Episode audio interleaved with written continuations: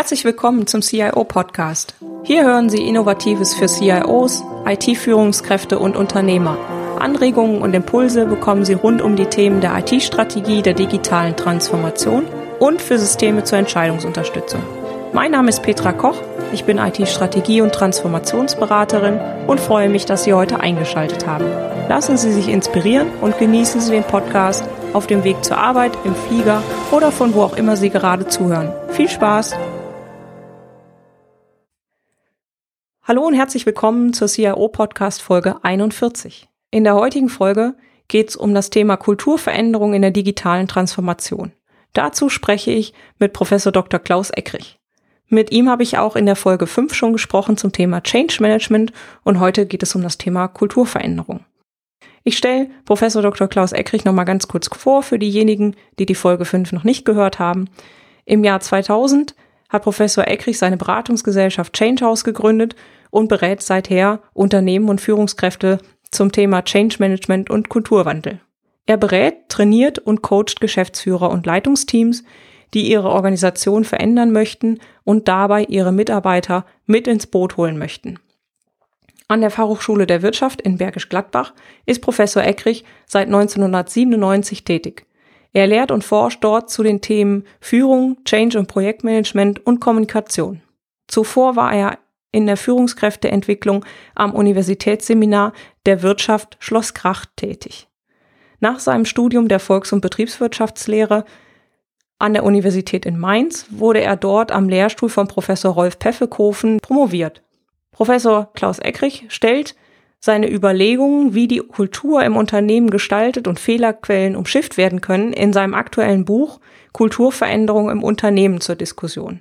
Der Untertitel Die verborgene Führungsdisziplin zeichnet die Linie in seinen Ausführungen vor. Er hält Führungskräften taktvoll, aber unmissverständlich den Spiegel vor und vermittelt leicht und nachvollziehbar den Einsatz von Führungswerkzeugen zur effektiven Veränderung der Unternehmenskultur. Des Weiteren bereitet er in seinen Vorlesungen Studierende auf die Anforderungen, die an sie als Führungskraft in der Linienorganisation oder als Projektleiter in der Projektorganisation zukommen, vor. Er legt dabei den Schwerpunkt besonders auf die soften Faktoren. Durch seine Arbeit mit Geschäftsführern und Vorständen und Führungsteams sagt er, dass es im Wesentlichen auf zwei Dinge ankommt. Zum einen die Fähigkeit zur Selbstreflexion und zum anderen das Bewusstsein für die Wichtigkeit der Gestaltung des eigenen Umfelds, also der Führungs- und Unternehmenskultur. Freuen Sie sich mit mir auf ein spannendes Interview zu dem Thema. Viel Spaß!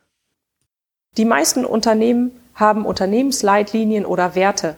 Reicht das aus oder warum sollten sich CIOs und IT-Manager mit dem Thema Unternehmenskultur befassen, vor allem vor dem Hintergrund der digitalen Transformation, in der massive Veränderungsprozesse in den Unternehmen angestoßen werden?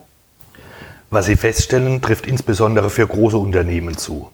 Sie arbeiten mit Leitlinien, Leitbildern und ihren Derivaten, die wir von Bezeichnungen wie Prinzipien, Guidelines oder auch dem Code of Conduct her kennen. In vielen Fällen könnte man auch sagen, die Manager schmücken sich mit Leitlinien. Solche Leitlinien sind von der Idee her auch hilfreich, verfehlen jedoch häufig ihre Wirkung. Warum?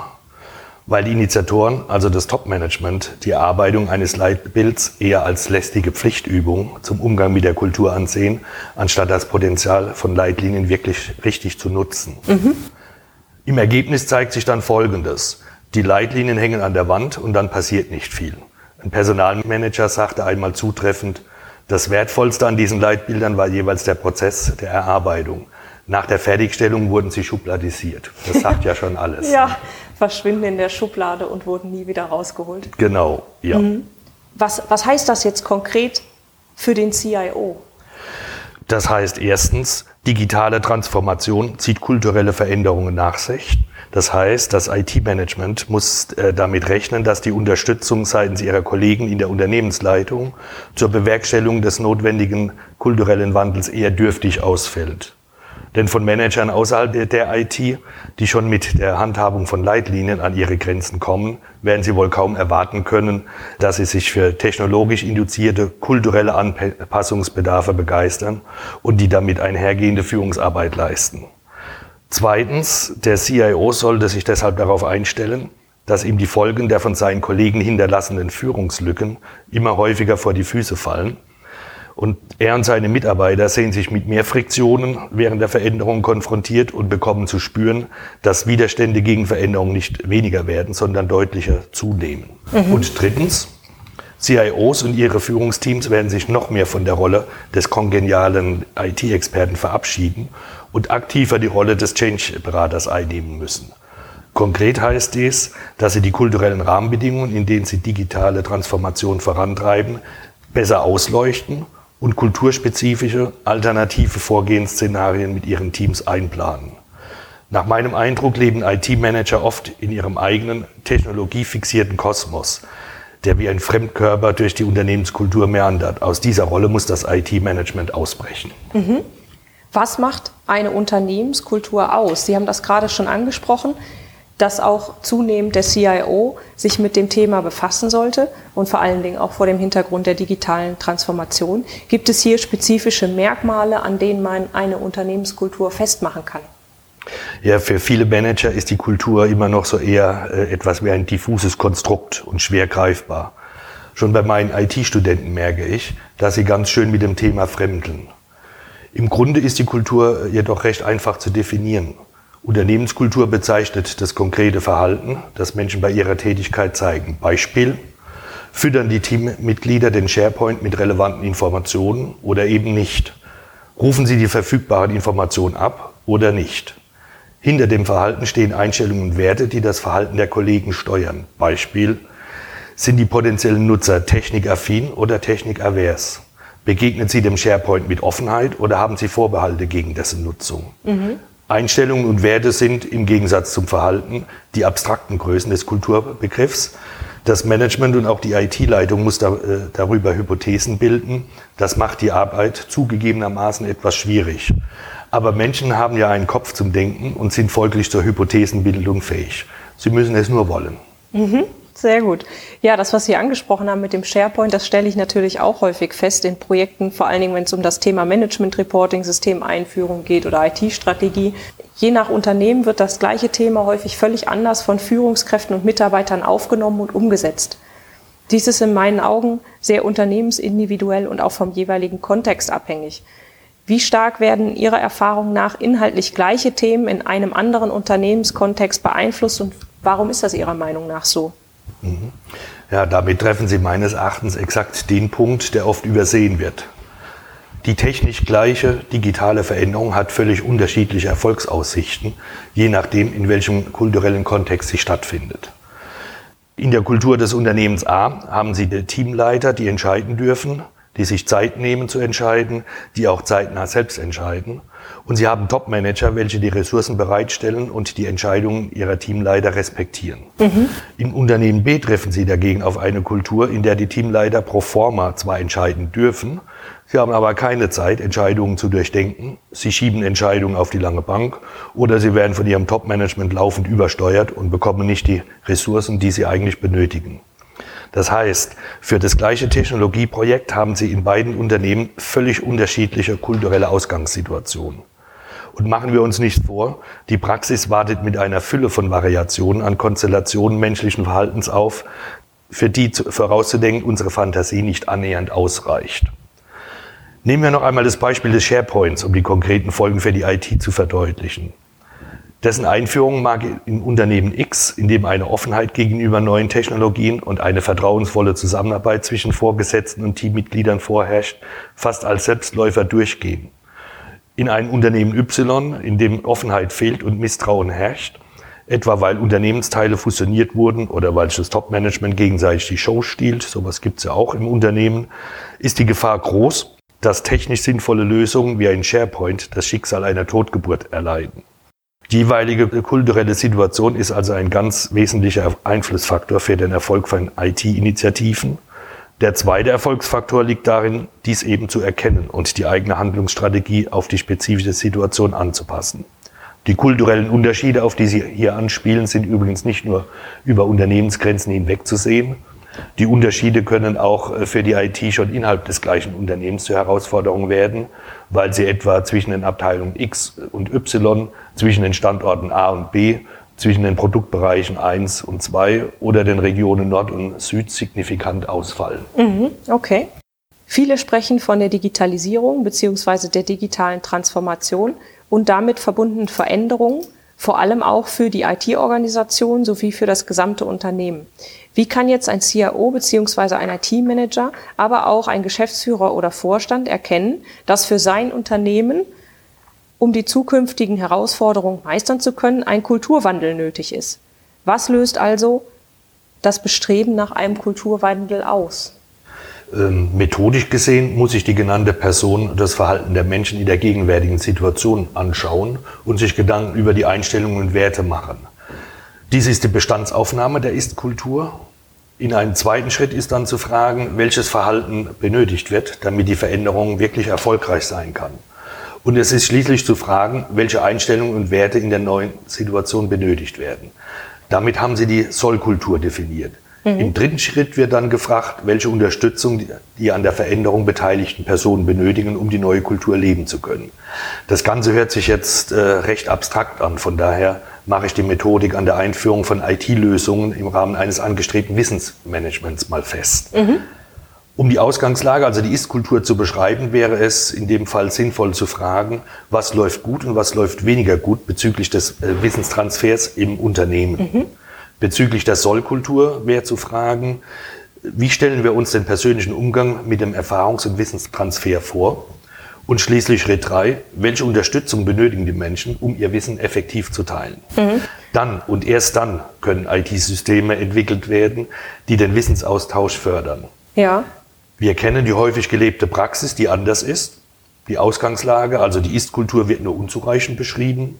Gleiches Schicksal erleiden die Sollkultur und die Unterstützungsmaßnahmen. Und wie ist dann das Ergebnis? Es werden Wissensplattformen eingeführt, die kein Mensch wirklich nutzen kann. Mhm. Nebenbei bemerkt, es scheint der Hype um das Thema Wissensmanagement abgeebbt zu sein. Die Ursachen liegen meines Erachtens eindeutig im fehlenden Kulturverständnis, weniger an fehlenden IT-Technologien. Mhm. Okay, also man muss auch bereit sein, sein Wissen als Mitarbeiter zu teilen und freizugeben für andere. Ne? Genau, ja. Und das ist dann der relevante Teil der Kulturfrage. Mhm. Was ich häufig gerade bei dem Thema feststelle in den Unternehmen, ist das auch ein Stück weit Angst der Mitarbeiter. Wenn sie jetzt natürlich ihr Wissen irgendwo reinstellen, was sie vielleicht vorher nur selber als einzelnes Kopfmonopol hatten, dann ist das ja schon eine Veränderung. Dann haben viele Leute, so was ich häufig feststelle, dann auch irgendwie Angst um ihren Arbeitsplatz plötzlich an vielen Stellen. Wie würden Sie sowas adressieren in so einem Kulturwandel? Ja, genau. Da setzt Kulturmanagement an, Kulturgestaltung an. Dann helfen Technologien nicht, sondern es sind die Menschen, mit denen gearbeitet mhm. werden muss. Und da muss man äh, zum einen feststellen, dass es so ein Phänomen gibt oder geben kann. Zum anderen kann man die Menschen fragen, warum Ängste entstehen und mit ihnen dann an ihren Ängsten arbeiten, um sie dann bereit zu machen oder die Bereitschaft zu fördern, dass sie sich auf die neue Technologie in dem Fall oder die neuen Vorgehensweisen einlassen. Mhm, super. Ich könnte mir vorstellen, dass es sicherlich Führungskräfte gibt, die mit diesen zugegebenermaßen weicheren Faktoren nicht so viel anfangen können und eher auf rationale Themen wie Zahlen, Daten und Fakten schauen. Das Thema Unternehmenskultur ist nicht rational, geschweige denn messbar, oder doch? Ja, Unternehmenskultur erscheint in der Tat vielen als nicht rational. Doch dies ist ein weit verbreitetes und meines Erachtens nicht haltbares Vorurteil. In Wirklichkeit ist das Gegenteil richtig. Konstruktives Verhalten führt zum Erfolg, kontraproduktives Verhalten zieht dagegen Misserfolg nach sich. Wir sprechen über Erfolg und Misserfolg als Folge von Kultur, die sich letztlich im Return on Investment des Unternehmens niederschlägt. Und ich denke, das macht die Ratio der Kulturgestaltung unübersehbar. Es sei denn, Verantwortliche gefallen sich darin, in ihrer Kulturblindheit zu verharren.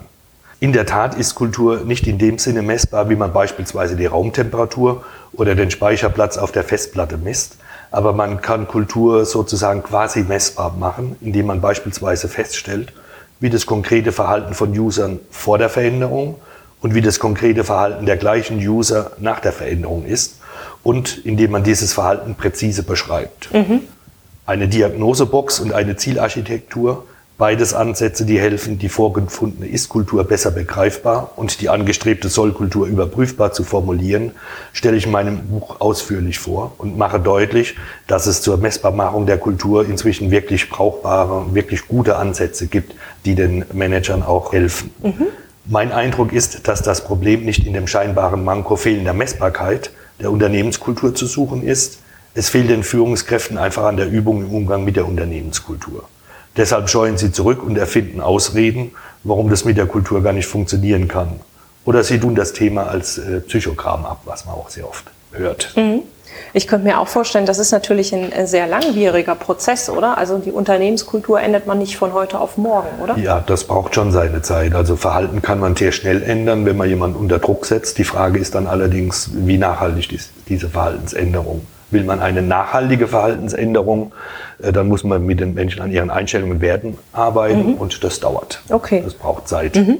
Was könnte das für Unternehmen bedeuten, wenn ein notwendiger Kulturwandel vom Management gar nicht gesehen beziehungsweise für notwendig erachtet wird. Sie haben eben schon ein paar Beispiele gegeben mit dem Return on Investment, an dem man es dann letztendlich äh, erkennen kann. Was gibt es dann noch für Themen? Ja, viele Manager übersehen oder ignorieren in der Tat die Notwendigkeit zur Kulturveränderung mit schwerwiegenden, teils auch fatalen Folgen. Im Fall von Microsoft argumentieren Beobachter, dass die Teamkultur phasenweise durch zweifelhafte Führungssignale unterminiert wurde und damit auch die Innovationskraft geschwächt wurde. Man sagt, das wäre in der Zeit äh, von Steve Ballmer gewesen, als er äh, CEO von Microsoft war. Bezeichnend ist der Erfolg und der Abstieg von äh, Digital Equipment. Edgar Schein analysiert in seinem Buch vom Aufstieg und Fall von DEC mit eben dem Argument, dass das Unternehmen den notwendigen Kulturwandel verpasste. Nach Schein war DEC aufgrund seiner technischen Innovationskultur über Jahrzehnte sehr erfolgreich diese Kultur brachte jedoch ein Immunsystem hervor, das keine Manager tolerierte, die sich etwa für wirtschaftliche Lösungen oder für stärkere Kontrolle oder effektivere Produktionsformen stark machten. Schein sagt, diese kulturelle Starrheit führte zum Niedergang äh, von DEC, das am Ende dann von Compaq übernommen wurde. Mhm. In der Managementlehre wird Kulturgestaltung heute meines Erachtens zu Recht als der wesentliche Transmissionsriemen zur Umsetzung von Unternehmensstrategien angesehen. Das heißt, ohne Kulturveränderung ist eine strategische Neuausrichtung mit neuer technologischer Positionierung nicht möglich. Mhm. Nach meinem Dafürhalten sollte die Unternehmenskultur allerdings nicht auf die Rolle des unterstützenden Handlungsfelds für die strategische Ausrichtung reduziert werden. Unternehmenskultur ist auch die Voraussetzung für gute Strategiefindung und Strategieentwicklung und systemisch gesehen somit sogar der wichtige Erfolgsfaktor als Strategie oder Technologie. Der, zum Beispiel wird der ehemalige CEO von der IBM, Lou Gerstner, zitiert. Er antwortet auf die Frage, wie er die IBM saniert habe, mit der Aussage, Culture is everything. If it isn't right, nothing goes on. Die Bedeutung der Unternehmenskultur lässt sich auch am bekannten Schicksal der Social Network Familie StudiVZ, SchülerVZ und MeinVZ verdeutlichen. Die Kultur der Netzwerkgründer ließ es nicht zu, eine adäquate strategische Antwort auf die damalige Bedrohung von Facebook zu finden. Selbst wenn sie eine Antwort gefunden hätten, wären sie meines Erachtens kulturell nicht in der Lage gewesen, eine neue Strategie umzusetzen, weil ihnen Dinge wie effektive Führung und netzwerkübergreifende Teamarbeit irgendwie fremd waren. Ein abschließender Gedanke zur Bedeutung der Kultur. Im Angelsächsischen spricht man von Toxic Assumptions, also unbewusste, vergiftete Annahmen über die eigene Kultur. Mhm. Die Kultur, die uns als Unternehmen in der Vergangenheit erfolgreich gemacht hat, kann kontraproduktiv werden, sobald sich die Marktbedingungen ändern. Wer den Faktor Kultur ausblendet, erzeugt eine, wie im Fall von DEC und den VZ-Netzwerken zu sehen, kritische Situation. Wird die Bedeutung der Kultur erkannt, wie im Fall von Microsoft und der IBM, kann das Unternehmen auf die Erfolgsspur zurückkehren. Mhm. Also nehmen wir nun an, die CIOs und IT-Manager, die uns zuhören, haben erkannt, dass sie kulturell in ihrem Unternehmen etwas verändern möchten. Wie können sie nun vorgehen, beziehungsweise welche Punkte sollte man im Blick haben, damit der Wandel gelingt? Ja, man sollte vor allem folgende vier aufeinander aufbauende Schritte aktiv bearbeiten. Punkt eins: Wie ist das Commitment für die Kulturveränderung? Das heißt, bringen die zur Umsetzung benötigten Kolleginnen und Kollegen das notwendige affektive Commitment mit, gleichbedeutend mit, wird die Veränderung wirklich gewollt, also stehen die Leute wirklich dahinter. Fehlt das Commitment an entscheidenden Stellen, wird es schwierig. Im Buch spreche ich auch von kalkulativen Commitment, das vorliegt, wenn Kollegen mit Druck von außen gedrängt werden, und von Scheincommitment, das nur vorgetäuscht wird. Diese Qualitäten von Commitment sind definitiv unzureichend. Mhm. Punkt zwei: Saubere Bearbeitung der Ist-Kultur vor der Veränderung. Dieser Schritt gehört wie in allen Lebensbereichen, ich nenne hier einmal die Medizin, zum selbstverständlichen Maßnahmenrepertoire. Sie kennen das ja. Ohne Diagnose verschreibt Ihnen kein verantwortungsbewusster Arzt irgendein Medikament. Meiner Beobachtung nach neigen IT-Manager von ihrem Naturell her, bei der Aufgabe Kulturdiagnose zu schludern. Und jetzt stellen Sie sich vor, Ihr Arzt verschreibt Ihnen am Telefon auf Verdacht ein Medikament und sagt, ja, wenn es nicht wirkt, kommen Sie doch mal zur Untersuchung vorbei. Eigentlich unmöglich oder mhm. undenkbar. Was in vielen Lebensbereichen zum Standard gehört, sollte auch für das IT-Management gelten. Punkt drei: Klare Beschreibung der Sollkultur, also des Umgangs der Menschen mit der veränderten Situation, der neuen Technologie oder dem geänderten System. Auch hierüber wird häufig zu schnell hinweggegangen. Das Herzblut der IT fließt mehr in Richtung Technologie als in die Richtung der Menschen und ihrem Umgang mit den Technologien, mit denen sie arbeiten sollen. Und schließlich und letztlich Punkt 4, sorgfältig überlegte kulturspezifische Unterstützungsmaßnahmen für die Menschen, die nicht nur mit der Veränderung leben sollen, sondern die Veränderung selbst auch aktiv leben sollen. Hierzu gehören zum Beispiel professionelle Information, eine Kommunikation, welche die Kollegen ernst nimmt und sie überzeugt, und wirkungsvolle Maßnahmen zur Umsetzung, etwa Schulungen oder Workshops. Gegebenenfalls ist sogar eine Grundlagenqualifizierung in IT-Trends und Techniken sinnvoll, etwa wenn der technologische Wandel im Unternehmen massiv ist und einen tiefgreifenden kulturellen Wandel erfordert. Hierbei geht es nicht darum, IT-Technologie zu erlernen, sondern es geht darum, IT-Technologie zu verstehen und auf Basis dieses Verständnisses die eigenen Einstellungen und Wertvorstellungen neu zu justieren. Im abschließenden Kapitel Ihres Buches zur Unternehmenskultur, das Sie bezeichnenderweise mit Fallstricke für den kulturellen Wandel überschreiben, erläutern Sie acht Ursachen, an denen Kulturveränderungen im Unternehmen scheitern können. Was sollten unsere Hörer als Lessons Learned mitnehmen? Welche dieser Punkte sollten CIOs auf jeden Fall beherzigen, um die Kulturveränderung in den für sie relevanten Bereichen besser umsetzen zu können? Meines Erachtens sind es vor allem die folgenden Fallstricke, die CIOs neutralisieren oder sogar kompensieren müssen. Fehlendes Commitment des Top-Managements, das heißt, die Leute an der Spitze wollen die Veränderung, aber sie halten sich vornehm zurück, wenn es darum geht, die Mitarbeiter in die Veränderung zu begleiten, zu unterstützen, geschweige denn die Veränderung vorzulegen. Konkreter Fall, es wird ein Fertigungsleitstand konzipiert, um den Wertstrom besser abzubilden aber die Geschäftsleitung interveniert laufend oder hält selbst Informationen zurück, die für die Value Chain wichtig wären. Der CIO muss in solch einem Fall seinen Kollegen vom Vorstand auf die Füße treten und sagen, was geht und was nicht. Wenn er das nicht tut, hat sein eigenes Team einen schweren Stand und produziert IT-Lösungen, die nicht abgerufen werden. Ein zweiter Fallstrick besteht meines Erachtens in der unrealistischen Vorstellung von der Aufgabe Kulturelle Veränderungen, die mit technischem Wandel notwendigerweise einhergehen, werden unterschätzt, übersehen oder ausgeblendet. Komplexitätsreduktion ist im Management immer wieder trendy, aber die hier in Rede stehenden Veränderungen sind einmal nicht trivial. Und der CIO muss seinen Leitungskollegen und seinem eigenen Team helfen, die Komplexität im Vorhinein zu erkennen, bevor sich die Probleme im laufenden Veränderungsprozess auswachsen. Schließlich ist das Thema falsch verstandene Delegation ein klassischer Managementfehler. Anstatt sich selbst zu kümmern, werden kulturgestaltende Umsetzungsmaßnahmen an die Mitarbeiter delegiert, denen jedoch die Durchsetzungskompetenz fehlt.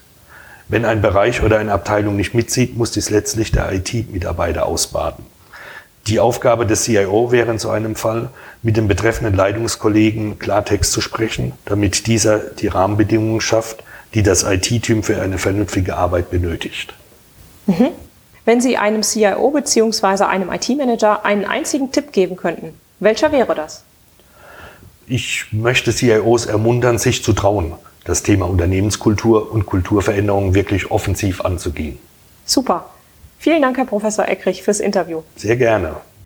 Alle Shownotes mit Details zu dieser Podcast-Folge und dem transkribierten Interview sowie Links zu den Aktivitäten von Professor Dr. Klaus Eckrich und seinem Buch zum Thema Kulturwandel finden Sie unter www.cio-podcast.de slash CIO 041. Herzlichen Dank fürs Zuhören. Sie hörten den CIO-Podcast mit Petra Koch.